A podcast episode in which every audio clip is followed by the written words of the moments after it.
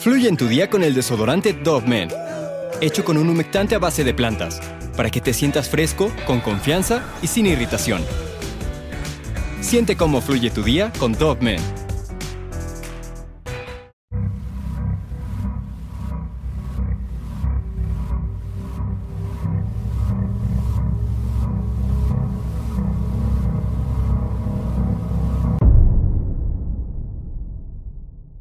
A lo largo de la vida, Charles Albright ha sido descrito por muchos como el retrato de lo que un hombre feliz debe ser.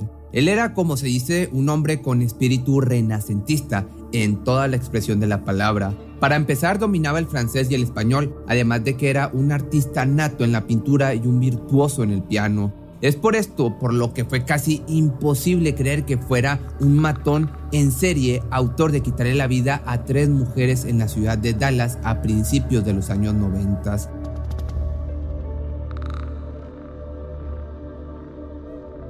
Charles Frederick Albright nació un 10 de agosto del año de 1933 en Amarillo, esto en Texas. Según varias fuentes, su madre se deshizo de él el primer día que dio a luz, por lo que sus primeras semanas estuvo en un centro hasta que por fin fue adoptado.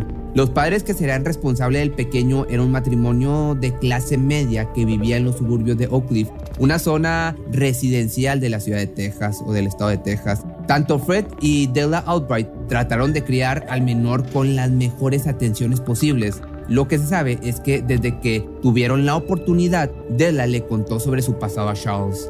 Le dijo que su madre biológica era una excelente académica de leyes de tan solo 16 años y que al quedar embarazada de forma inesperada fue obligada a deshacerse de su hijo para que sus padres no la echaran a la calle.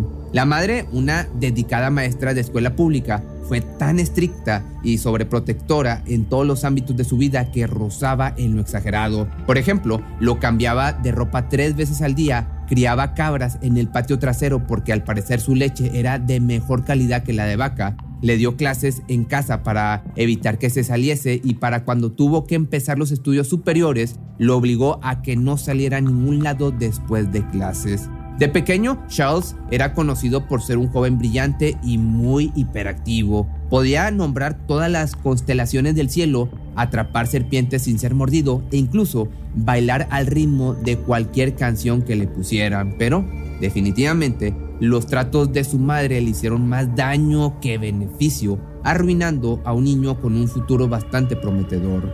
Uno de los peores castigos a los que fue sometido fue obligarlo a usar un vestido de niña. Esto, aunque parezca medianamente inofensivo a los ojos de muchos, en realidad juega un papel decisivo a la hora de determinar las actitudes del infante. Sabemos gracias a varias fuentes que ciertos de los matones en serie estudiados presentaron un episodio parecido en sus primeros años de vida. Figuras como Charles Manson y Henry Lucas son solo uno de los muchos ejemplos de homicidas que recuerdan haber sido ridiculizados por alguna figura paterna al ser vestidos con ropa femenina en contra de su voluntad. Otros maltratos consistían en encerrarlo en un cuarto oscuro hasta que dejara de llorar o incluso amarrarlo a la cama en las ocasiones en las que no quisiese irse a dormir temprano. En testimonios del mismo Albright reconoce con toda sinceridad lo mucho que su madre adoptiva quería que él fuera lo más exitoso posible. Cada mañana antes de irse a la escuela y antes de que el autobús escolar llegara, Della lo sentaba en la silla del piano y lo forzaba a practicar por al menos 30 minutos. También le enseñó a amar la lectura, la aritmética y los poemas clásicos. Della se tomaba el tiempo de enseñarle a hablar educadamente y a respetar a las mujeres, en especial cuando se trataba de temas de intimidad. Conforme ya iba creciendo, su madre insistía en saber todo sobre las chicas con las que salía, así como mantener una estrecha comunicación con los padres de la novia para hacerle saber que su hijo era todo un caballero y jamás haría algo inapropiado. Con todo esto, si su madre parecía ser una mujer sobreprotectora a extremos, yo diría, bizarros, era porque nunca había tenido un niño al cual cuidar y aquella era pues la manera en la que creía que Charles sería el mejor hombre posible una vez que alcanzara la edad de adulto. En ese ambiente tan controlador, fue inevitable que desarrollara una personalidad contradictoria. Por un lado, en algunas ocasiones se comportaba como un niño bondadoso y complaciente, bastante inteligente, bromista y hasta divertido, pero por el otro lado, desarrolló una obsesión con la muerte que lo llevó a quitarle la vida a animales pequeños. Su madre, pues en un intento por reconducir aquella actitud destructiva, le habló de uno de sus pasatiempos favoritos, una actividad que lo perturbaría pero que a la vez le fascinaría a tal punto de volverse decisivo a la hora de cometer sus crímenes fue la taxidermia. El arte de la taxidermia se refiere a la técnica de preparación y conservación de las pieles de animales rellenándolas en forma natural para dar el aspecto de que el animal parezca vivo. Ya cuando tenía 11 años, su madre lo inscribió en un curso en la escuela Northwest impartido por el reconocido profesor Elwood. Ahí aprendió que un verdadero taxidermista debe ser un artista completo en todos los sentidos. Al mismo tiempo que Charles comenzaba sus estudios, aprendió a utilizar todas las herramientas para esta tarea, los cuchillos para cortar el cráneo, las cucharas para sacar los restos como el cerebro o las vísceras y lo más importante, el escalpelo para remover los ojos de las cuencas de los animales, que esto es un punto clave en su vida. Desde el comienzo obtuvo una fuerte atracción por los ojos, como te digo, y lo maravilloso de sus colores, textura y forma. Se cuenta que cada día que llegaba a la tienda a comprar los útiles para sus clases, no podía apartar la vista de las cajas llenas de ojos falsos de utilería. En su interior deseaba coleccionarlos todos, así como digamos los chicos de su edad coleccionaban canicas. Cuando las visitas llegaban a casa de los Albright, el pequeño se sentía orgulloso de mostrarles a todos las bellas obras de arte que había llevado a cabo en su curso. Dentro de un estante con puertas de cristal se podían ver los hermosos pájaros disecados con una técnica precisa y discreta que parecía dotarlos de vida, pero sin ojos en sus cuencas. En su lugar se veían botones negros fuertemente cosidos y que a la luz de la habitación daban como una impresión de ser hoyos negros. Sin embargo, su comportamiento dio un giro en plena adolescencia cuando poco a poco comenzó a rebelarse y a robar tiendas. Della, al enterarse de esto, se sintió, pues te podrás imaginar, sumamente apenada y de inmediato se ofreció a reembolsar a los dueños de los locales por todo el daño que había hecho su hijo. De hecho, hasta intentó persuadir al juez de que solo había sido un error y que jamás volvería a pasar, pero esto no fue suficiente y Charles fue a prisión por un año, por lo que pasó su cumpleaños número 18 encarcelado. Una vez que salió en el año del 52, se matriculó en la Universidad de Arkansas para estudiar anatomía y pese a tener un historial delictivo y ser un delincuente ante los ojos de muchos, el joven se dedicó a presidir el club de francés, a ser parte integral del coro de su escuela y hasta formar parte del equipo de fútbol americano. Con esto pretendía purgar sus antiguos pecados y parecer un buen chico con una vida normal, que a la vez por esta época también consiguió una novia con la que por cierto duró unos cuantos meses. Este primer desengaño amoroso lo llevó a cometer un acto tan extraño y a la vez espeluznante que muchos de sus conocidos lo comenzaron a catalogar como una persona sumamente rara y bizarra. Después de que terminaron su relación, Charles, en una especie de broma, o al menos eso es como lo describió él, recortó los ojos de su exnovia de las fotografías que tenían juntos y pegó todos y cada uno de ellos a lo largo de todo el campus. Esto capturó la atención de tanto maestros como alumnos, quienes ahora veían al estudiante popular y entregado de Albright como un joven impredecible. Además, poco tiempo pasó de esto para que la dirección de la universidad descubriera que Charles estaba detrás de unos robos en sus instalaciones y lo expulsaran de manera definitiva. Luego de no tener un rumbo ya para su vida, continuó con sus actividades delictivas a la par que se esforzaba por dar una imagen de un hombre modelo. Así que se casó con su novia Betsy Hester y tuvieron una hija, también se hizo miembro respetable de la comunidad en la que vivía y ayudaba a la iglesia local a conseguir comida para los más necesitados.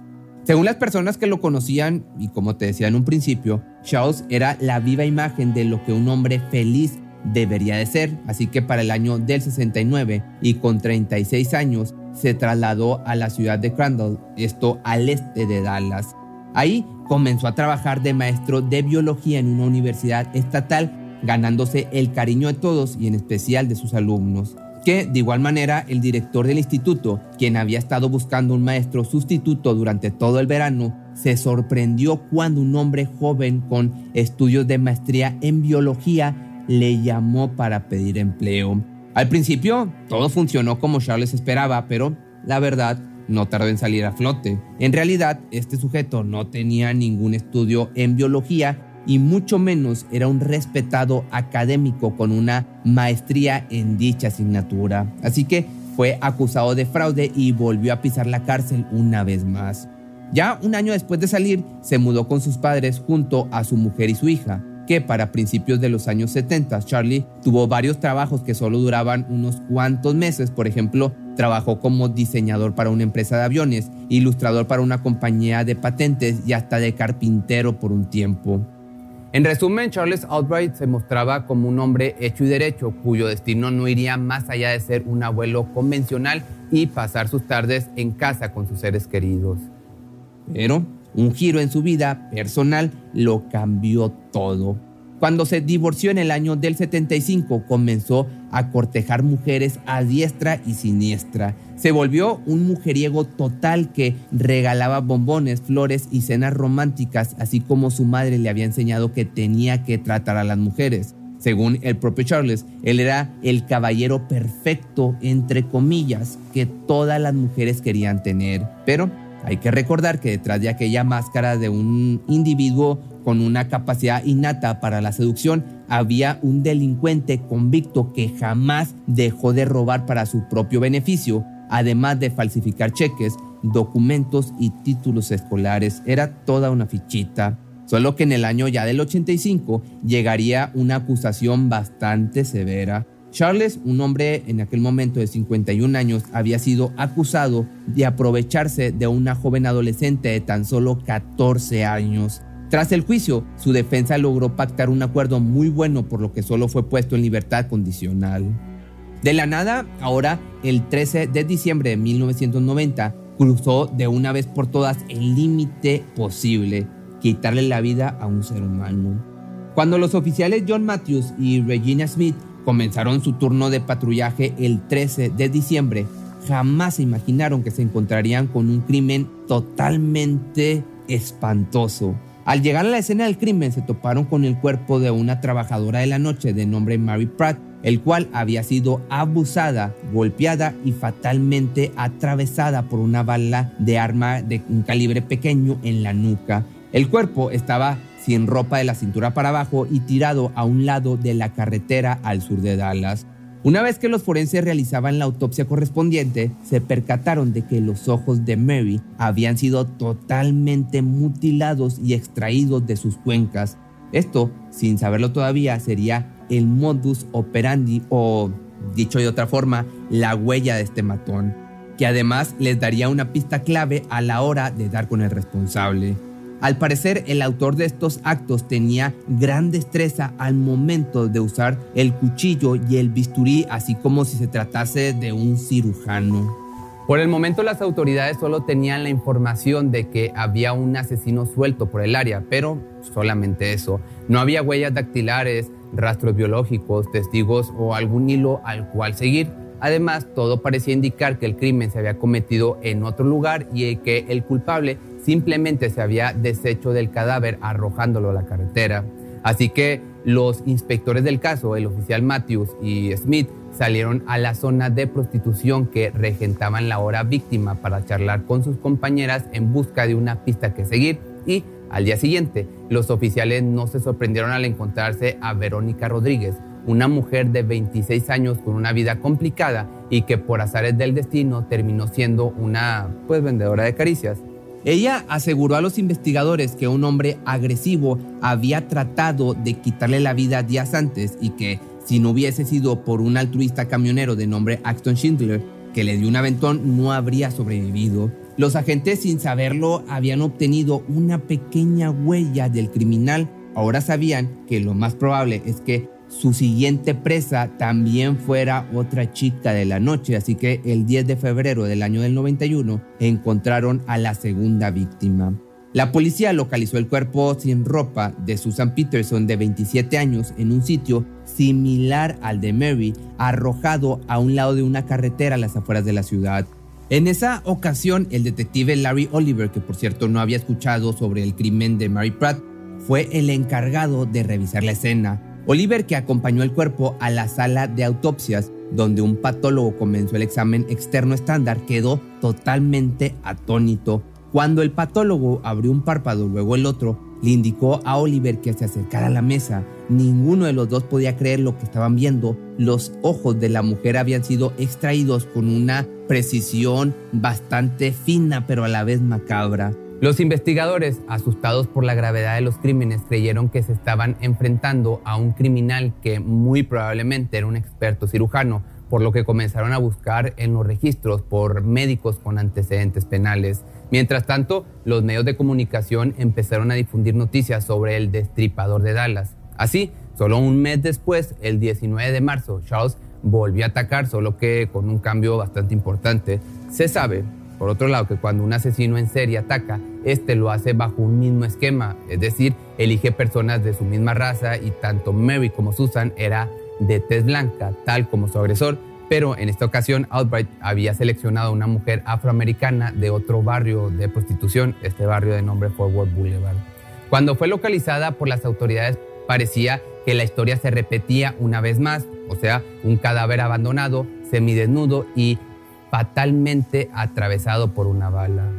El nombre de la víctima era Shirley Williams y justo como a las demás se le habían extraído los ojos solo que esta vez sin tanta precisión como en los crímenes anteriores. De inmediato los forenses pudieron dictaminar que quien quiera que estuviera detrás de esto se había vuelto descuidado y no faltaría poco para que fuera arrestado. Cuando una nueva ronda de entrevistas a las trabajadoras de la zona arrojó una docena de testimonios en los que varias aseguraban haberse librado de un violento asalto perpetrado por uno de sus clientes, sabían que estaban en la dirección correcta. Las mujeres describían al agresor como un hombre blanco, de complexión grande, pelo canoso y vestido con pantalón de mezclilla y camisa de cuadros. Poco a poco, al recopilar los testimonios, las autoridades volvieron a revisar la plática con Verónica para checar los datos del presunto salvador de la joven, o sea, Schindler. La dirección de su domicilio era 1035 El Dorado, estaba a nombre de su dueño, o sea, Fred Albright. La siguiente pista de esto fue el descubrimiento de que Fred ya había fallecido y todos los inmuebles habían ido a parar a su hijo Charles. Ante esto, de inmediato lo puso como probable sospechoso y, al ver el historial delictivo y sus posibles condenas, pasó a ser el principal sospechoso. Así, imprimieron algunas fotografías de este supuesto asesino y se las mostraron a las mujeres que dieron su testimonio. Era con esto incuestionable, todas reconocieron a Albright como el agresor. Así las patrullas se amontonaron en su domicilio para arrestarlo. Era el 22 de marzo del año del 91, cuando los policías revisaron su domicilio y encontraron docenas de cuchillos de utilidad quirúrgica, así como un libro de anatomía de Gray y más de 10 libros sobre crímenes y asesinos en serie. Además, al catear su camioneta se pudieron localizar fibras de cabello de algunas de sus víctimas, por lo que esto fue un pedazo de evidencia bastante sólido para presentar una vez los juicios comenzaran, y aunque jamás se pudieron localizar los cuchillos exactos que utilizó en varios de los asaltos, así como los globos oculares de sus presas, las autoridades estaban conformes con la investigación y seguros de que Charles iría a prisión sin lugar a duda. Mientras los peritajes trataban de analizar todas las pruebas, Albright, una vez detenido y en la comisaría, se negó a confesar y actuó, como actúan este tipo de personas, como si nunca hubiese oído hablar de aquellas mujeres.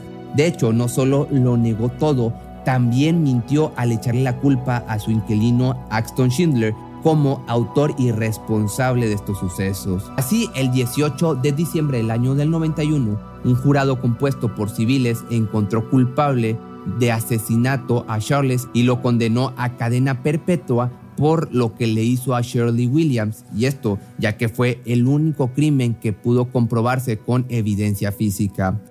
Su abogado defensor se quejó ante la prensa al mencionar que Para él todo había sido un error judicial de proporciones ridículas y que su cliente era un hombre decente y por supuesto inocente.